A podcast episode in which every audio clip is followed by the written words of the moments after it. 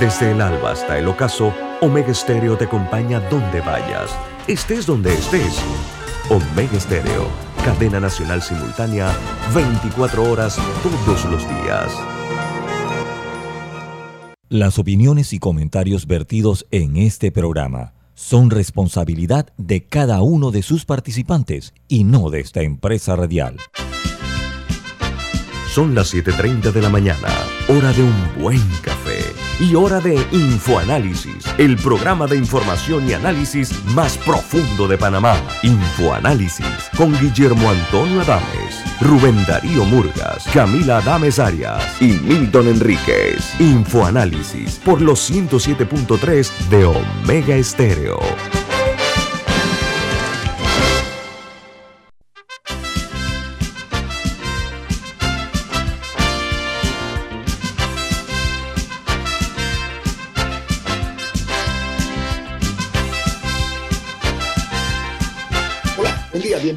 Esto es Info Análisis, un programa para la gente inteligente. Hoy es 20 de mayo del año 2022 y este programa es presentado por... Por Café Lavazza, un café italiano espectacular. Usted puede conseguir en los mejores supermercados, lo puede pedir en los mejores restaurantes y también solicitar servicio a domicilio por internet a través de www.lavazzapanamá.com. Café Lavazza, un café para gente inteligente y con buen gusto, presenta Infoanálisis. Un repaso por las noticias que son primera plana, titulares en los diarios más importantes del mundo. El diario The New York Times titula Rusia se muda a áreas nuevas que ha incautado en el sureste de Ucrania. El territorio eh, ocupado por las Fuerzas Armadas rusas merece dijo un comandante ruso, un lugar digno en nuestra familia rusa. Esto una expresión que ha generado algunos comentarios, mientras el Kremlin dice que eh, Vladimir Putin eh, parecía estar castigando a subordinados militares por eh, los errores cometidos, los errores garrafales, fue la palabra que usó, en la invasión de Rusia a Ucrania. Viene ahora el pase de cuentas, ¿no? El diario The Washington Post, su principal noticia es Joe Biden alega eh, y elogia la entrada de los países nórdicos en la OTAN como una prueba de unidad contra Rusia. La incorporación de Finlandia y Suecia podría eh, alterar lo que es la seguridad de la eh, organización. Mientras el diario The Wall Street Journal, que es el diario de los negocios en Estados Unidos, eh, su titular principal es que las acciones de Estados Unidos terminan a la baja en una sesión comercial, que de manera donde turbulenta esta sesión comercial. Añade que los rendimientos del tesoro disminuyen a medida que los inversores eh, se mantenían hacia lo que es una inversión eh, de las, de los, de los, eh, de las guías que están eh, continuando y las preocupaciones aumentan por parte de los inversionistas, sobre todo en materia de salud, eh, economía, porque está siendo visto con mucha, mucha pesimismo. Por su parte, el Dow Jones cayó 200 puntos. En Colombia, una nueva situación se ha presentado en las elecciones de Colombia. Presten mucha atención. ¿Por qué razón? Porque el diario, eh, perdón, la revista Semana, con la cadena, eh, eh, una cadena importante de radio de Colombia, han hecho sendas encuestas y coinciden en lo siguiente. Dice que la situación radica en que el señor Petro, se mantiene todavía al frente del voto, la preferencia de voto, con un eh, total de 35.8%, bajó 3 puntos, porque el mes de abril estaba en 38, ahora está en 35.8, pero la gran novedad se evidencia en que Fico Gutiérrez, que era el hombre que estaba eh, eh, al frente en cuanto a su, su, lucha por la presidencia, Fico Gutiérrez tiene el 20.8%, pero eso no es la noticia, la noticia es que Rodolfo Hernández, que era el tercero, y está el tercero, está con 19.5. Eso significa que está casi que soplando al oído al señor eh, Gutiérrez. En la medición eh, de abril, como dije, eh, él había sacado nada más 8 puntos y ahora tiene 19. Se está complicando, parece, la, o cambiando la preferencia de los votantes. En Brasil, la privatización de la brasileña Electrobras entra en la recta final.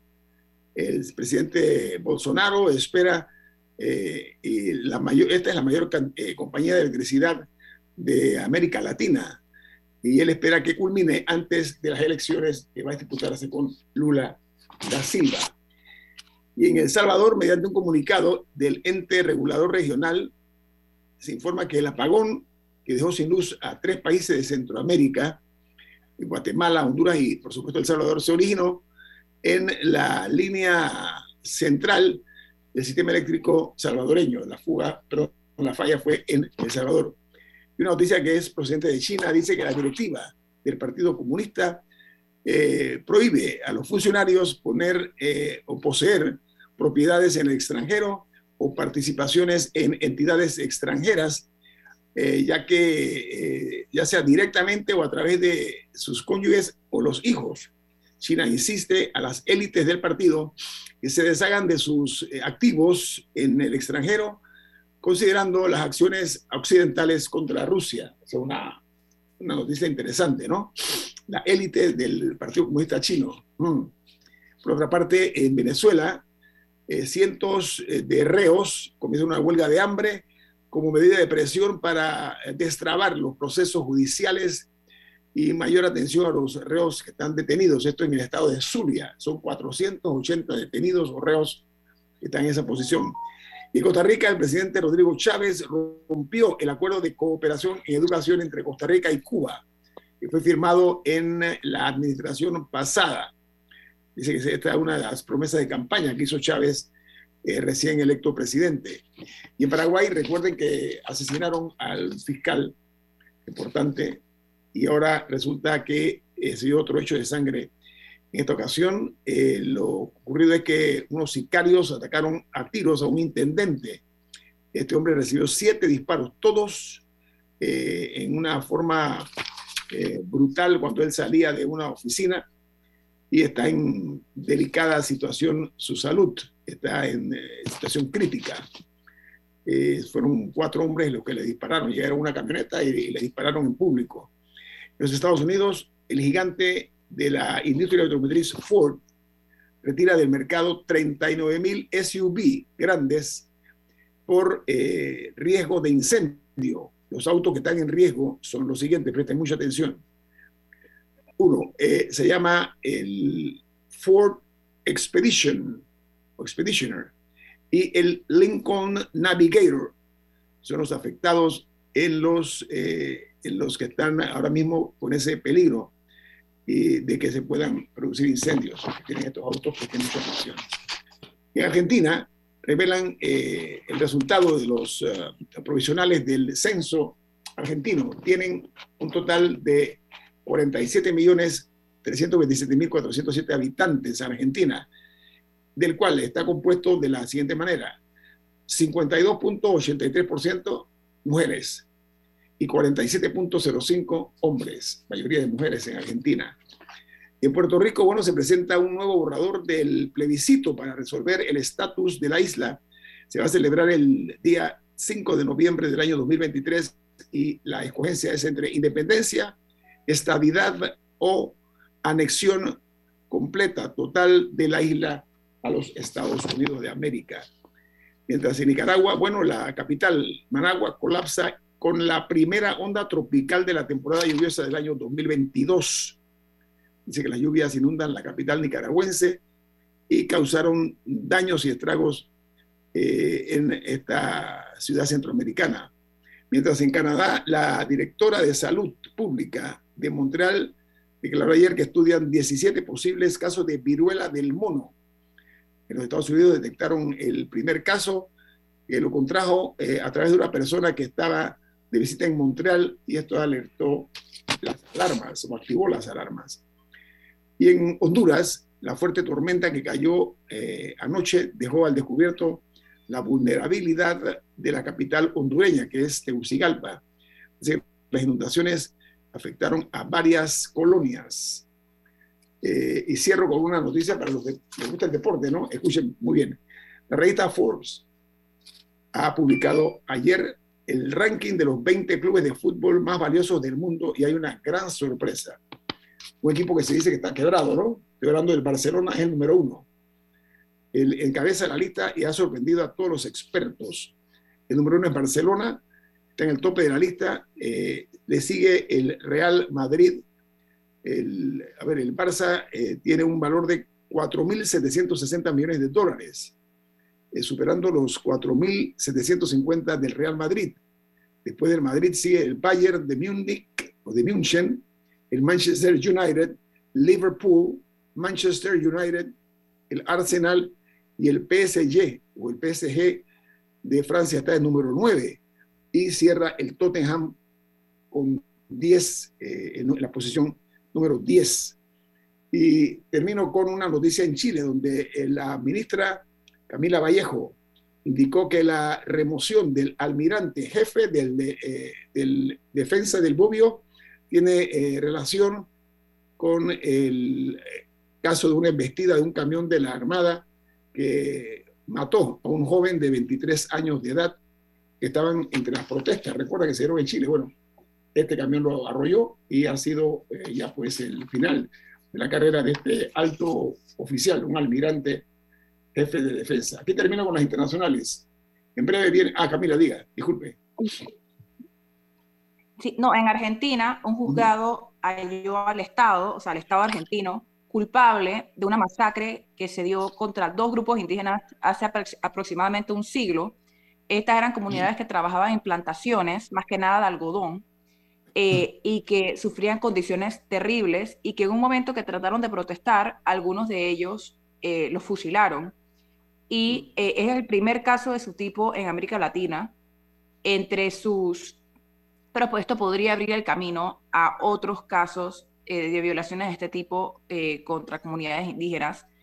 las reparaciones que dictó el juez o la jueza, no sé, no sé cuál de los dos era, no son económicas, sino la obligatoriedad de que se enseñe del incidente en las escuelas y, y algunas medidas más porque no se, no se buscaron reparaciones económicas, pero, pero las podría haber habido. Así que me, pareció una noticia importante.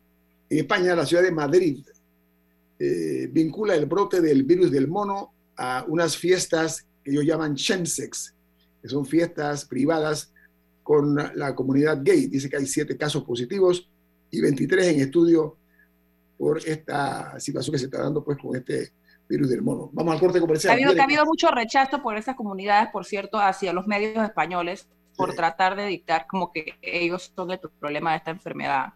Cuando, o sea, cuando hasta el momento hay personas de todo tipo con esta viruela. Ok, vamos al corte comercial. Esto es Info Análisis, un programa para la gente inteligente. Omega Stereo tiene una nueva app. Descárgala en Play Store y App Store totalmente gratis. Escucha Omega Stereo las 24 horas donde estés con nuestra aplicación totalmente nueva. Con Banisi y nuestros préstamos personales, lograr todas tus metas ahora es más easy. Obtén tu aprobación 100% digital y recibe rápido desembolso. Ahora tu banco es más easy. Solicítalo ya. www.banisipanamá.com. Banisi, siempre fácil. ¿Llamas a tus amigos todos los días? ¿Tienes cuentos que duran horas y horas y horas? ¿Eres de los que siempre están activos en el chat? Adquiere un plan postpago con ilimitada desde 30 balboas y mantente conectado con Claro. Promoción válida del 1 de mayo al 31 de agosto de 2022. Para más información ingresa a claro.com.pa. La gente inteligente escucha InfoAnálisis. Los anunciantes inteligentes se anuncian en InfoAnálisis. Usted es inteligente.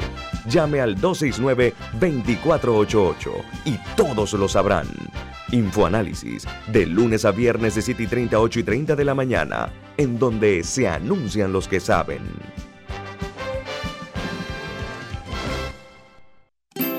Hogar y Salud les hace la vida más fácil con la extraordinaria línea de pañales nocturnos para adultos Prevail. Los pañales nocturnos para adultos Prevail son 100% absorbentes y de uso prolongado.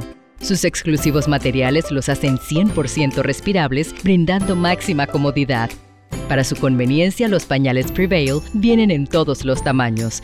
Visite cualquiera de las sucursales de Hogar y Salud y pida sus pañales nocturnos para adultos Prevail. Hogar y Salud les hace la vida más fácil. Los pañales nocturnos para adultos Prevail tienen su descuento para jubilado. Ya viene InfoAnálisis, el programa para gente inteligente como usted.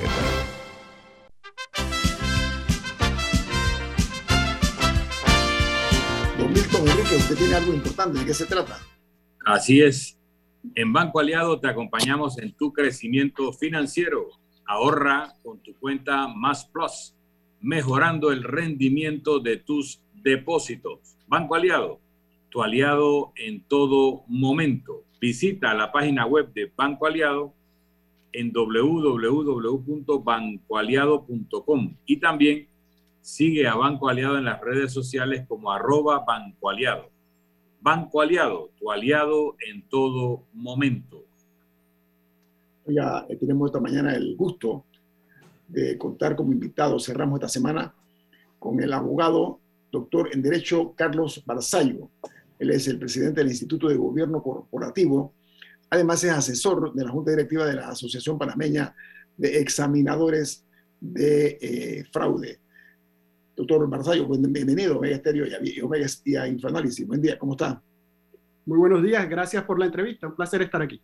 Gracias. Oiga, a pocas horas de que se pronuncie la sentencia de los hermanos Martinelli en los Estados Unidos, el juez que se llama Raymond Deary eh, se refirió mediante una crítica al equipo de la Fiscalía, perdón, entregó a la Fiscalía una nota aclarando eh, información proporcionada por la defensa de los hermanos Martinelli y él dice que la Corte debe eh, acreditar que han eh, ido proporcionando verdaderamente información valiosa a la Fiscalía, pero que los hermanos Martinelli, a pesar de la información que han dado, involucrando en el proceso de cooperación eh, del, del, caso este de Odebrecht, de los pagos de, de, de coimas de Odebrecht en Panamá, lo que están diciendo es que le, le, le fallaron ellos al develar información clave, pero que trataron de usar un privilegio de poder y riqueza para frustrar la investigación y de esa manera eh, asumir ciertamente parte nada más de su responsabilidad. ¿Qué opina de eso y qué, qué presagia esto, doctor Barzallo? Bueno, eh, eh, la opinión es muy concreta. En esta etapa, cartas vienen y cartas van. Las partes tratan de convencer al juez antes de que dicte la condena, porque ya está superado, ya esto es un asunto que solamente está por dictarse sentencia. Eh, eh, convencerlo con sus argumentos para que eh, acceda a la petición de la Fiscalía de la cantidad de años que solicitan, lo cual el juez puede hacer o no. Se va a cerrar una etapa procesal esta tarde con la condena, puede que inicien otras porque esto puede admitir apelación y se continúa, sin embargo la de hoy es muy importante porque termina ya el proceso en su primera instancia, es una lección importantísima para los que lo vemos desde Panamá porque el sistema ha funcionado, el sistema judicial ha tomado un caso y lo ha llevado a término y si bien esto, insisto, puede tener recursos, esta etapa se cierra. Y aquí todavía no hemos podido ni siquiera llegar a la mitad del partido, lo cual nos deja pues un muy, muy mal sabor. Oiga, doctor Barzallo, la Fiscalía ha dicho que hay evidencia sustancial, es el término que utilizan, sobre la culpabilidad de los dos hermanos Martinelli en el pago de sobornos millonarios de constructora Odebrecht perdón, eh, pero es que ni siquiera es necesario lo que diga la fiscalía. Recordemos que nosotros ya tenemos esta etapa que las personas confesaron, así que eh, lo han dicho los propios autores. la fiscalía realmente está rematando ya sobre lo dicho. Estos casos son extremadamente interesantes porque ya no hay una carga de la prueba de que hay que probar más nada de lo que está diciendo el propio que cometió la acción Eh, lo que está ahora discutiéndose es el grado de colaboración que tuvieron las personas, eh, el cual ha sido pues discutido de si, si cooperaron o no lo suficiente para eh, involucrar a otras personas, ya que este es un caso muy interesante también y curioso, y uno se puede reír donde falta el protagonista principal o muchos otros protagonistas, en el sentido de que los dos señores que están siendo condenados y confesaron, ellos mismos no podían hacer ninguna acción que produjera el resultado. Ellos mismos no eran la comisión evaluadora de las licitaciones, ellos mismos no adjudicaban contratos públicos, ellos mismos eran simplemente unos intermediarios para que otros u otros hicieran al final lo que les daba el contrato a los que los corrompieron supuestamente. Entonces, eh, eh, faltan actores aquí, eh, ellos van a, ser condenados en, una especie de vacío porque los, los otros no están allí. Pero la, tesis que arguyeron de la inversión de 9,5 millones de dólares en una empresa telefónica. Sería interesante ver cuál telefónica fue esa, ¿no? Aquí en Panamá. Dice que fue detectada eh, con fondos mal habidos, es el término que usan del oficial gubernamental, eso es otro término que usan, son ellos bajo su dirección, o sea, un alto funcionario, eh, que, pero que fue para su beneficio, para su propio pecunio, y añade que las cuentas que se utilizaron para recibir eh, el dinero fue para lavarlo. Eh, y el total no son 8, sino son 28 millones de dólares en coimas que están bajo control de los hermanos Martinelli. ¿La cifra esa cambiante puede afectar en algo? Decir 8 millones después 28.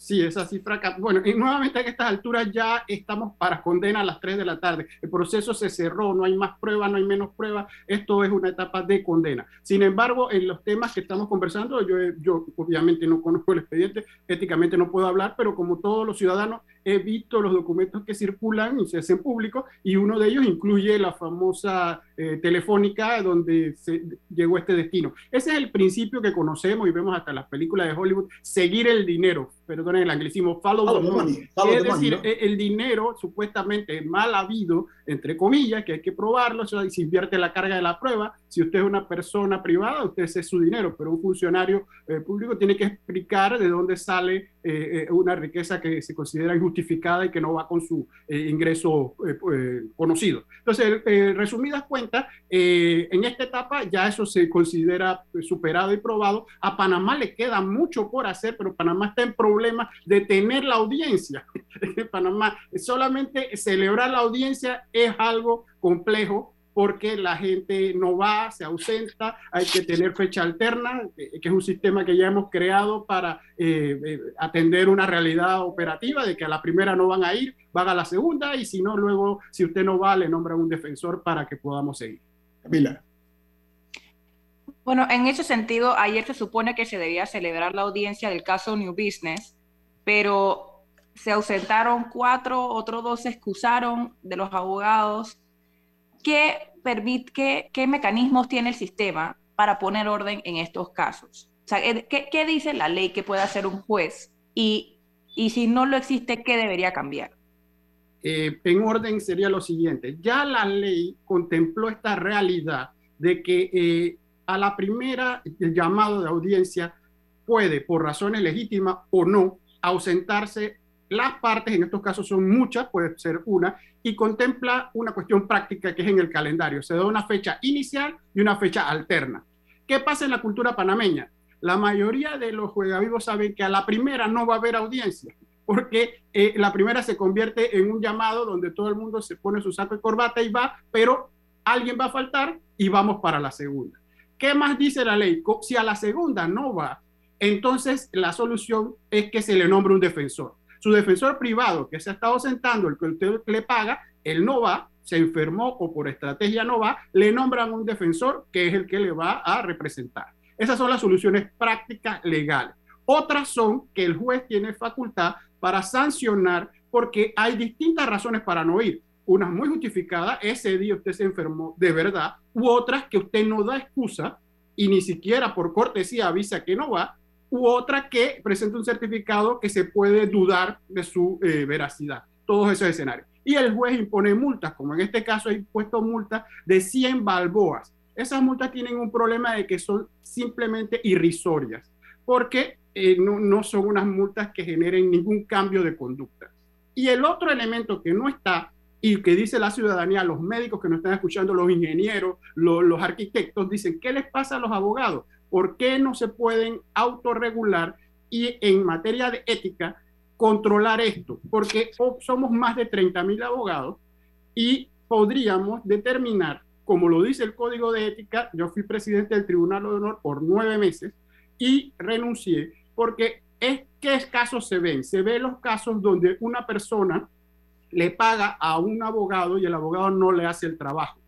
El ciudadano va y se queja porque mal servicio no se lo dio. Pero no se ven los casos donde los abogados, eh, que, no, que son los que son, eh, eh, no van a las audiencias y las dilatan.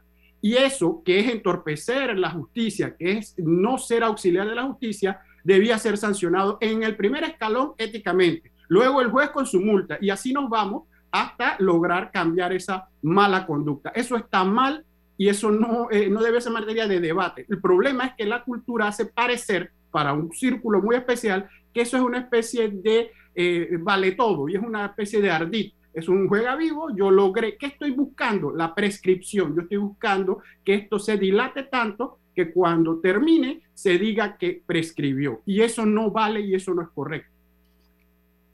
Ahora, ¿por qué no vemos más ¿Por qué no vemos más a menudo que los jueces digan, ah, no quiso venir, ahí está el defensor público en la esquina, él lo va a atender el día de hoy? ¿Por qué los jueces no ejercen más a menudo esa, esa, esa, ese garrote que tienen? Y existe un delito de, o sea, si se comprueba que un abogado constantemente no aplica este tipo de medidas, ¿no existe un delito de, de obstaculizar la justicia o algo así? ¿O no, aún nunca se ha aplicado a un abogado por, por, entorpecer un proceso. Doctor Razayo, permítame, vamos, voy a, tengo un corte comercial, pero me parece que es oportuno la pregunta, oportuna la pregunta de Camila sobre esa acción tan malsana, en mi opinión, o usted habla de ardid, yo creo que eso eh, va mucho más allá de un ardid, esas estrategias que pretenden, como usted dice, llevar los casos a la prescripción. Vamos a hablar de eso al regreso y si los eh, encargados lo que son los operadores de justicia, están cumpliendo con firmeza lo que les permite la ley para evitar exactamente este tipo de, estrategias. Viene más aquí en Info Análisis, un programa para la gente inteligente.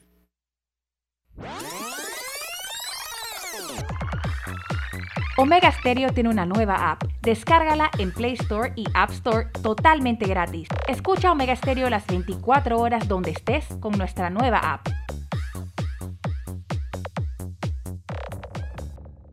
Mereces un banco que construya una relación de confianza contigo. Para ti llegó la banca de consumo premium de Metrobank, creada especialmente para asesorarte y brindarte experiencias exclusivas. Banca de consumo premium de Metrobank, una banca que te prefiere a ti. Nueva sucursal calle 50 y calle 75 Este. Contáctanos al 204-9094.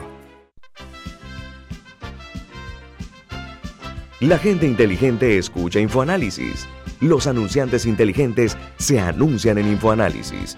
Usted es inteligente. Llame al 269-2488 y todos lo sabrán. Infoanálisis, de lunes a viernes de 7 y 30, 8 y 30 de la mañana, en donde se anuncian los que saben. ¿Quieres un celular gratis? Visita nuestra tienda Tigo y lleva el Nokia G10 de 64 GB o el Samsung Galaxy A03 gratis con tu plan postpago de 27 balboas que además incluye data y minutos ilimitados entre Tigo. No esperes más, visita tiendas Tigo ya, válido del 11 de marzo al 31 de mayo del 2022. Aplican condiciones. Dale luz verde a tus sueños con la promo del año. Ven por tu Nissan x o tu Mitsubishi L200 Sportero y llévatelos con 0% de abono inicial, con una tasa de interés de 6.25% y 100 meses de plazo para pagar. Además, empiezas a pagar en enero 2023. No te pierdas esta super promoción en Nissan y Mitsubishi de Excel. Pasión en movimiento. Términos y condiciones visita www.nissan.com.pa diagonal términos y condiciones o mitsubishipanama.com diagonal promociones. Delta está siempre cerca de ti, cerca de nuestras tradiciones, cerca de tus metas y también cerca de las necesidades de tu negocio. Por eso te ofrece la tarjeta MaxiFlota, con la que puedes controlar, monitorear y obtener reportes del consumo de combustible de la flota de tu empresa, mientras acumulas millas con EdMiles. Solicita tu tarjeta MaxiFlota llamando al 279-2929. Delta, para darte la mejor atención siempre cerca de ti. Ya viene InfoAnálisis, el programa para gente inteligente como usted.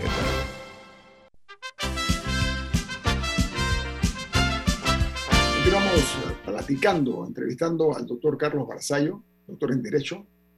Eh, doctor, Camila le formuló la pregunta acerca de por qué no se utiliza por parte de los jueces una herramienta valiosa que tienen, que es que para contrarrestar ese tipo de estrategia, esos artilugios a los cuales recurren algunos abogados, de tratar de lograr la prescripción sin asistir a los, a los, a los llamados que se le hace para eh, adelantar los procesos y que se les multe más con 100 dólares. Me parece que esa es una broma macabra, ¿no? 100 dólares por, por, por postergar un caso. ¿Qué, ¿Qué, respuesta nos tiene usted al respecto, doctor Barzai? Sí, sí, la respuesta incluye varias, eh, entender eh, una complejidad eh, muy negativa.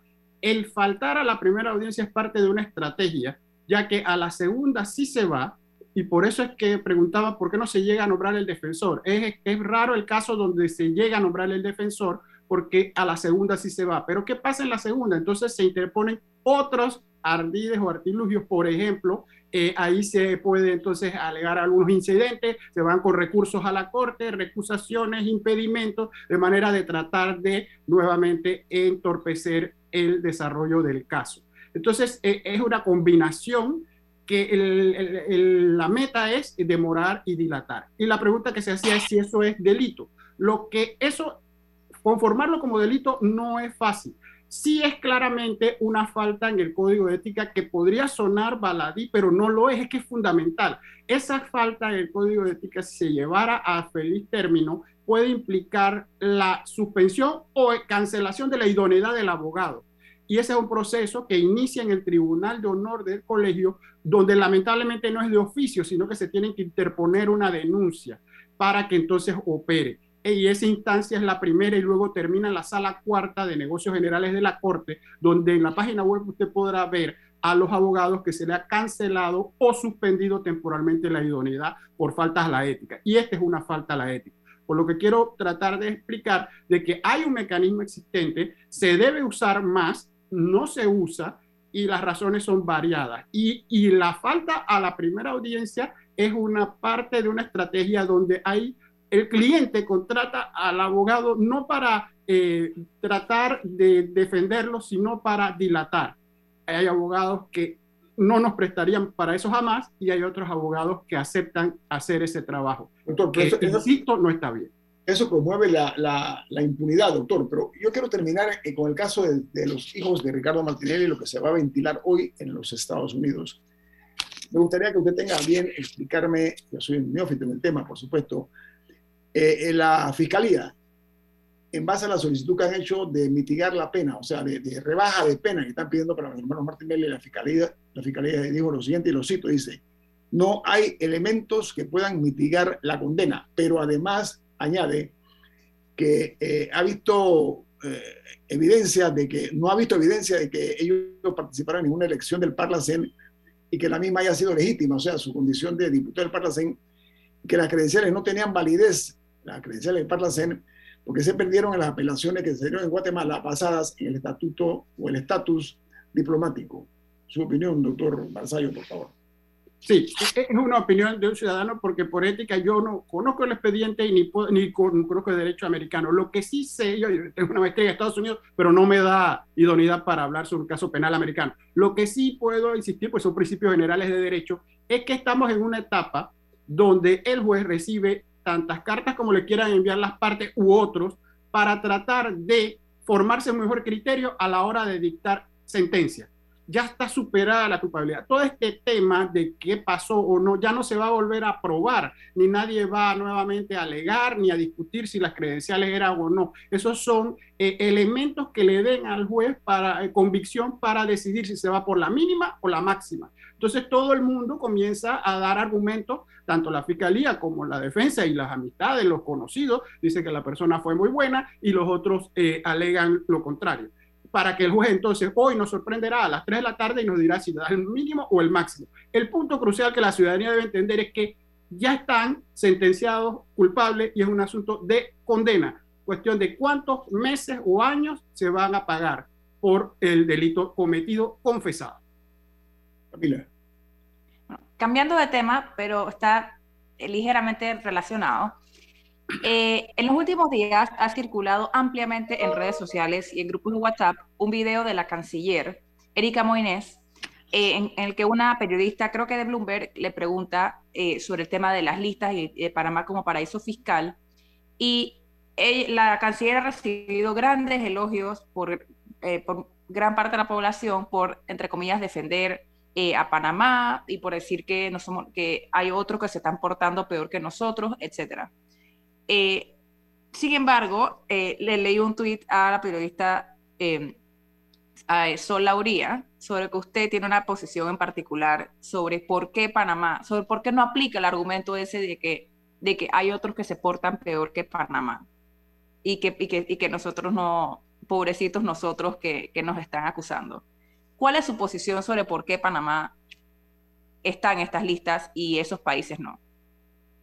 Sí, eh, muchas gracias. Mi, posición es eh, basada en datos concretos. Yo tengo literalmente 32 años de estar estudiando esto. Yo hice mi tesis doctoral sobre estos temas y yo me he revisado eh, las evaluaciones mutuas que se le han hecho a 66 países y he podido determinar de que nosotros estamos en la lista porque no hemos podido demostrar que no tenemos deficiencias significativas en la lucha contra el blanqueo. Ese es un hecho objetivo que eh, simplemente se, se, obtiene de la lectura de esas evaluaciones. Eh, luego, el problema se transforma en un problema nacionalista y de quién es peor en las evaluaciones y se pierde el enfoque único que debe ser, uno, ¿tenemos o no tenemos un problema? Y dos, ¿queremos o no queremos solucionar el problema? Eh, y peor aún, para ayudar a la audiencia a entender, se mezclan peras con manzanas cuando se utiliza el tema del paraíso fiscal junto con las listas de Gafi, se están mezclando dos temas totalmente distintos técnicamente. Paraíso fiscal es un tema que no es del Grupo de Acción Financiera Gafi. El Gafi vino a introducir el concepto de evasión fiscal como delito precedente de blanqueo apenas en el 2012, hace 10 años. En los primeros años de Gafi, eh, la lucha contra el blanqueo no incluía la evasión fiscal. Entonces, para dejarlo lo más claro posible, Panamá no ha podido, eh, y le ha pasado en tres ocasiones, eh, demostrar cuando es evaluada que tiene medidas que sean suficientes para luchar contra el blanqueo.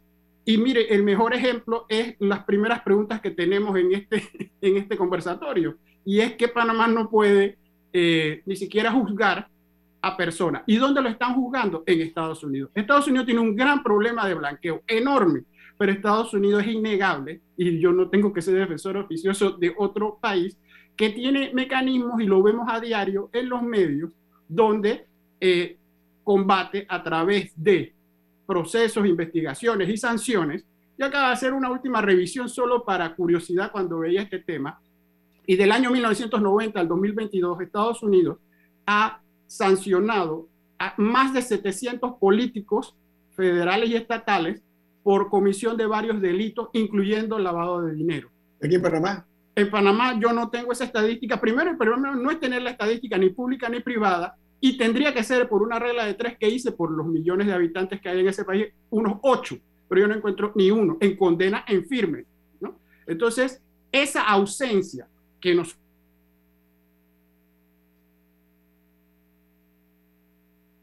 porque ya hace tiempo superamos el tema de argumentar que tenemos las leyes, porque las leyes por sí solas son mm, verdaderamente insuficientes.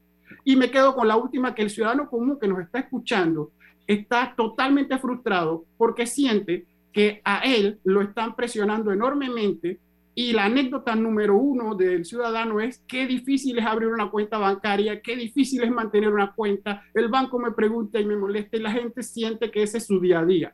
Pero la gente también se debe preguntar, ¿dónde está el dinero de la corrupción?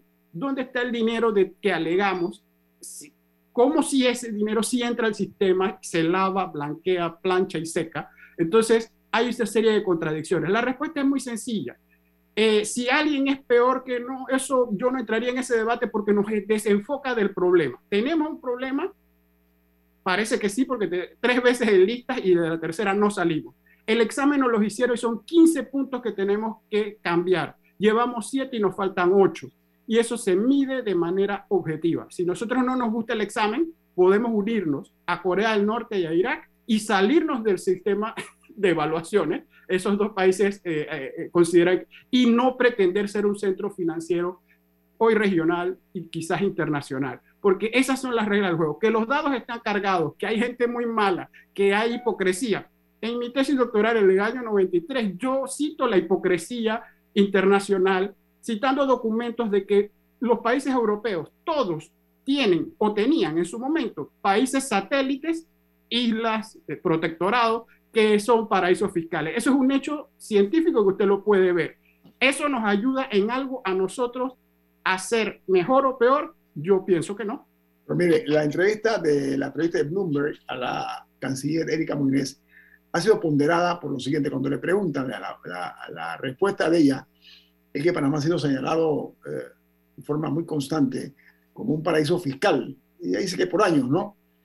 Pero que Panamá además está entre los eh, primeras 15 eh, jurisdicciones señaladas, entre otros, pero dice que los, los, la, acción contra el grupo de los siete, el G7, y mencionó países muy puntualmente, es lo que llama la atención, habló de los Estados Unidos, del Reino Unido, de Japón y de Alemania. O sea, es una postura, a mi juicio, vertical de ella, diciendo hay una doble moral. A mi, mi interpretación es esa. No sé usted cómo la ve. Sí, hay un cuadro que también he publicado que no es mío porque ahora se han unido dos temas interesantes. los autores de este último estudio son el Tax Justice, un grupo que hace décadas está propugnando de que el problema está en las grandes jurisdicciones y así lo ha hecho saber con estudios científicos. Y se ha unido el de transparencia, donde Transparencia Internacional, que tiene su índice de corrupción, y ahí se ve que hay una contradicción los países que tienen más problemas de secretismo salen eh, eh, bien en materia de eh, corrupción. Entonces hay una inconsistencia, hay una asimetría, hay bastantes palabras técnicas que se están utilizando. El punto, ¿cuál es? El punto es que Panamá tiene que recordar la historia porque es fundamental. Panamá no se le, le ha dicho a nadie de afuera que es un paraíso fiscal. Si usted revisa, como yo la guardo, la literatura y promoción, Panamá en los años 70 y 80 sus propias palabras, en derecho hablamos de los actos propios, de la doctrina de los actos propios, uno no puede ir contra sus propios hechos, se promocionaba en su literatura como que era un paraíso fiscal. Así vendía su producto y parte de su literatura decía, somos un país que no tiene tratados de intercambio de información fiscal. Eso era como una especie de plus, como una especie de atractivo. Entonces, es difícil ir contra eso que uno mismo dijo, que se lo diga ahora a otro Estados Unidos lo es y es el peor, sí, pero ¿quién lo dice y quién lo sabe? Los propios Estados Unidos, en su academia, en sus grupos de pensamiento, en su periodismo, en sus jueces, en sus investigadores. Hay un ecosistema de gente que nos dice, nosotros por qué lo sabemos, porque ellos mismos nos lo dicen. Nosotros acá no tenemos ese equivalente. Hay una sola idea que es de afuera los malos atacan a los buenos de adentro ese simplismo es hasta ofensivo porque no es tan sencillo. Hay malos afuera, hay malos adentro y nosotros lo que tenemos que hacer es arreglar nuestra casa para nosotros mismos y así mismo mejoraríamos. Esa es una idea que me parece bastante simple, pero que hay que, hay que ponderar, ¿no? Significa que ese tema funciona en estos países que usted está diciendo, ¿no? Ahí se castiga, contrario a Panamá, donde...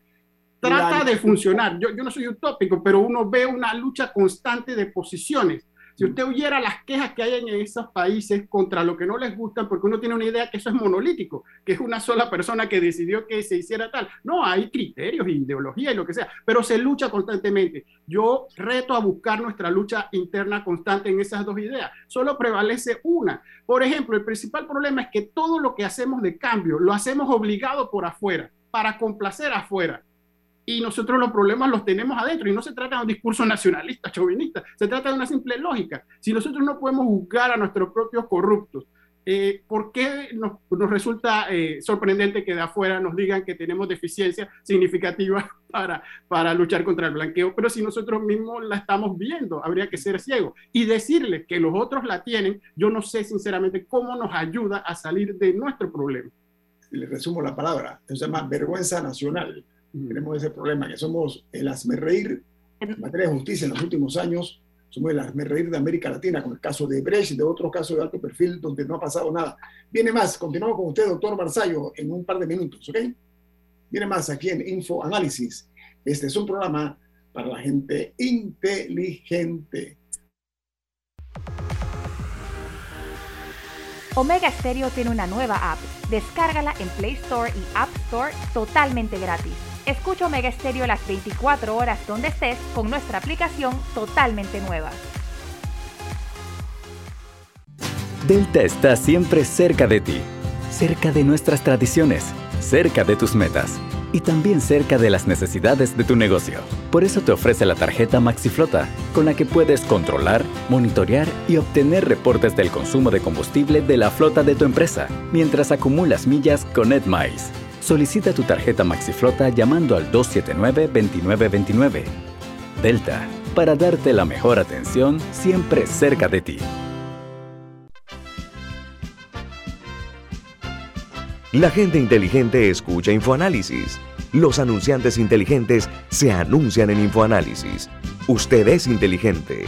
Llame al 269-2488 y todos lo sabrán. Infoanálisis, de lunes a viernes de 7 y 30, 8 y 30 de la mañana, en donde se anuncian los que saben. ¿Quieres un celular gratis? Visita nuestra tienda Tigo y lleva el Nokia G10 de 64 GB o el Samsung Galaxy A03 gratis con tu plan postpago de 27 balboas, que además incluye data y minutos ilimitados entre Tigo. No esperes más, visita tiendas Tigo ya, válido del 11 de marzo al 31 de mayo del 2022. Aplican condiciones. Si desea que sus colaboradores trabajen desde su casa, podemos ayudarle. En Solutexa somos expertos en aplicar la tecnología a las técnicas y trabajos de oficina. Contáctenos en solutexa.com.pa o al 209-4997. Solutexa.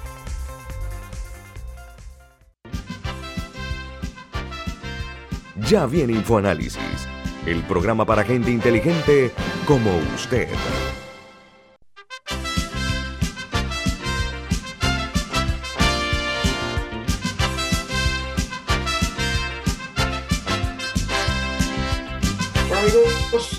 Ya para terminar el programa, vamos a continuar platicando con el doctor Carlos Barzallo. Valiosos aportes, sobre todo mucha docencia está haciendo el doctor Barzallo, cosa que nosotros apreciamos. Ese es el propósito, no ser tan técnicos en la expresión eh, para ilustrar a una audiencia. Y usted lo hace, doctor Barzallo, muy bien. Camilo, usted tiene una pregunta para el doctor Barzallo. Sí, Panamá hace un par de años eh, aprobó una ley que penalizaba la evasión fiscal eh, sin embargo, la limitó para que solamente fuera delito en ese sentido si era a partir de 300 mil dólares. Eh, ¿Cuál es su opinión sobre, sobre esa ley? ¿Y ha habido algún resultado? Porque yo entendido que, que la DG ya abierto como dos casos, pero no, no he escuchado de un resultado. ¿Sabe algo de eso? Sí, sea algo de eso. El MES me invitó en su momento a dar una presentación junto con un autor extranjero que ellos trajeron para hacer un estudio sobre el estado de Panamá en cuanto al delito de evasión fiscal como delito precedente de blanqueo. Nuestro estado en ese momento era de que Panamá quedaba como uno de los únicos dos países de todo el continente americano, incluyendo las islas del Caribe, que no tenía la evasión fiscal como delito precedente. Como dije anteriormente, el Grupo de Acción Financiera GAFI recomendó en el 2012 que la evasión fuese delito precedente de blanqueo. O sea que nosotros, ocho años después, atendimos esa recomendación a duras penas. Y se atendió con ese criterio que usted bien explica de poner un monto.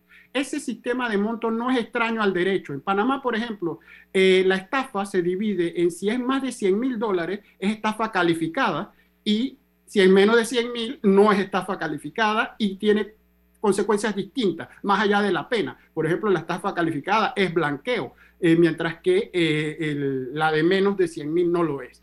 Esa es una técnica siempre caprichosa y arbitraria. Poner 300 mil puede ser 200 mil, 500 mil, hay que entender el por qué. Que las personas naturales en Panamá que tengan una renta agravable de más de 300 mil declarada es extremadamente raro o escaso o nulo. Eso está enviando un mensaje de que a personas naturales eso no le va a tocar ni corresponder. Entonces saca a las personas de la preocupación y queda puesto como que el delito está allí. Esa es mi opinión y, y técnica sobre este tema. Luego sobre el uso. Los primeros meses después de aprobada la ley hubo dudas entre varias agencias, dos muy importantes, la Dirección General de Ingresos y la Unidad de Análisis Financiero, sobre si la Unidad de Análisis Financiero podía compartir información con la DGI en estos temas. Eso significaba que no estaba claro.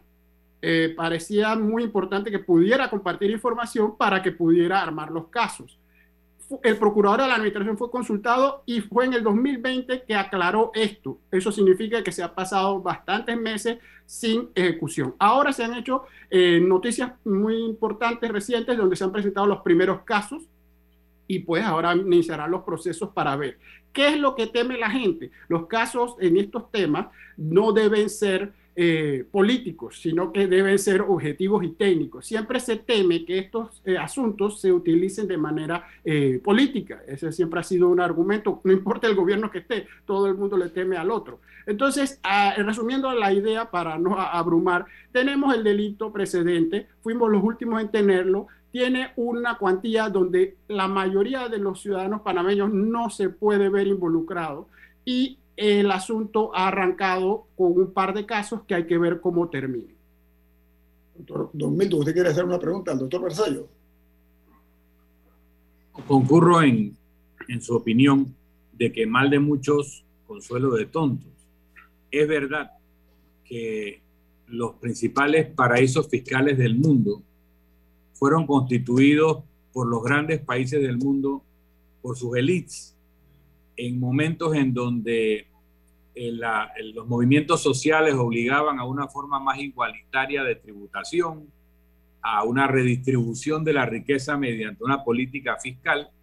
Y entonces, para aceptar estos cambios, Italia inventó el paraíso fiscal en San Marino, España inventó el de Andorra, Francia inventó el de Mónaco, Gran Bretaña inventó varios, ¿no? Las islas del Canal, las islas del Caribe. Estados Unidos, el propio Delaware o, Nevada y Panamá. La legislación panameña fue por iniciativa de influyentes firmas de abogados norteamericanas desde los principios del siglo XX. Pero lo que tenemos que entender es que el hecho de que esos grandes países y sus élites hayan hecho eso para evadir los impuestos en sus países no hace legítimo que nuestras élites utilicen el mismo recurso para evadir nuestros impuestos aquí ni los impuestos de otra parte. Entonces decir que, bueno, lo que pasa es que el gran lavado se hace en esos países, eso es cierto. Eso indica la hipocresía de muchos de estos organismos internacionales, pero no hace bueno que Panamá sea utilizado por delincuentes, por evasores fiscales, que normalmente no es solamente personas que no quieren pagar tanto impuesto en sus países porque les parecen confiscatorios, sino que el mismo instrumento se utiliza para esconder o lavar dinero robado a los países, producto algunas veces de delitos como el narcotráfico, la trata de personas, la trata de armas. Entonces, ¿por qué nosotros vamos a defender un sistema que aunque nos los indujeron o nos los impusieron particularmente los Estados Unidos, se utiliza para esos propósitos en una forma descarada y que además nos afecta a nosotros mismos, porque este tipo de procedimiento también le sirve a gobernantes nuestros para esconder riquezas mala vida, también le sirve a delincuentes nuestros para esconder riqueza producto de actividades delictivas y también genera toda una trama de corrupción que luego se extiende a otras facetas de nuestra vida. Así que yo comparto de que el sistema mundial que busca combatir esto es hipócrita. Yo comparto que tiene estándares múltiples, uno para los países poderosos y otro para los países débiles, pero eso no justifica que nosotros pretendamos defender una actividad que protege a delincuentes. Entonces tenemos que limpiar la casa no porque nos los pidan o nos los exijan afuera, sino porque nos conviene como país ser un país donde impere el Estado de Derecho y donde nuestra institucionalidad no se utilice para eh, lavar dinero producto de la evasión fiscal o de, o de la delincuencia. Doctor Barzallo, ¿qué le parece eso que dice no, no, yo la verdad que música para los oídos es, más o menos lo que yo estoy tratando de decir y he, tratado de decir. Se lo voy a dar con números, con, unos datos del examen ya que uno tiene que pasar, porque lo, lo, dicho conceptualmente es perfecto, pero vamos a ver cuando a uno tiene al profesor enfrente y le tiene que demostrar lo que hizo o no, y por qué Juanito salió bien y nosotros salimos mal. Vamos a un sector que aquí está Camilo, una persona joven. Los jóvenes lo, lo van a estar entendiendo, el sector inmobiliario. Es difícil adquirir una vivienda hoy en Panamá. La gente no tiene que entender porque hay muchas razones. Una de ellas es el riesgo de lavado. ¿Por qué? Porque los precios se mantienen artificialmente altos porque la eh, oferta y demanda está eh, afectada por un factor exógeno que es exceso de dinero eh, líquido mal habido. Los números son los siguientes. Nosotros en Primero, nuestra evaluación nacional de riesgo dijimos que el sector inmobiliario está entre nuestros tres elementos más riesgosos. Son más de 3.000 los sujetos obligados en materia inmobiliaria a reportar. A pesar de ese gran número, los números de seguimiento a esas personas son catastróficamente bajos. La unidad de análisis financiero entre 2012 y 2016 al sector inmobiliario solo hizo dos pedidos a esos 3.000 sujetos. Y las inspecciones a esas empresas en cinco años solo se hicieron, eh, perdón, en cinco años se hicieron cinco. Eso es, muy bajo, muy bajo. Y el reporte no muestra ni sanciones, ni nada. Esos son datos dados por Panamá los evaluadores. Cuando un evaluador recibe esos datos del propio país y no los puede inventar, ¿qué calificación le puede poner al país? Mientras que cuando va a los otros países que estamos criticando y no defendiendo, que son hipócritas, le demuestran que ellos tienen mejores datos y mejores números. Esa es la comparación técnica. Entonces, le hace las evaluaciones y verá por qué uno sale mejor que otro, aparte de toda la geopolítica mundial que hay. Es un asunto de salir bien en la evaluación y demostrar lo que se tiene. Si se tiene, se tiene que demostrar.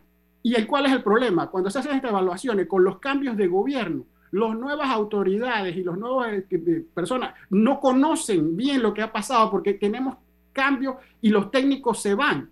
Tenemos que tener un eh, personal más técnico que haga esto para siempre, porque olvídense, nosotros podemos salir de la lista ahora en diciembre de 2022, eso probablemente pase, no en junio, en diciembre pero no se duerma de los laureles, podemos volver a caer. Panamá ha estado y salido y entrado tres veces. Entonces, reitero, hay que pelarle el ojo a las evaluaciones, a las preguntas, a saber cuando un evaluador le contesta a un funcionario del órgano judicial de alto nivel que él o ella no identifica el sexo, no conoce de ningún caso que se haya juzgado por un reporte de la unidad de análisis financiero, eh, eso está en la evaluación en una página concreta, uno se pregunta, ¿para qué se llenan tantos reportes de operaciones sospechosas y hay tanta eh, parafenalia si termina en nada? Entonces hay que hacerse esa pregunta aquí internamente, mejorar internamente y luego vemos lo que pasa afuera. Y les aseguro que si estamos bien internamente, podemos estar mejor afuera. Muy buena reflexión con la que cierra esta participación suya esta mañana aquí, eh, doctor Carlos Barzallo. Ha sido realmente para nosotros edificante por una parte y de gran satisfacción la manera como usted ha comunicado a nivel nacional un pensamiento desde el punto de vista jurídico, viendo los resultados eh, que deja la justicia panameña como un elemento eh, inocuo en su actuación. Gracias, doctor Barzal. Muchas gracias a ustedes por la entrevista. Gracias. Milton, ¿quién despide Infoanálisis?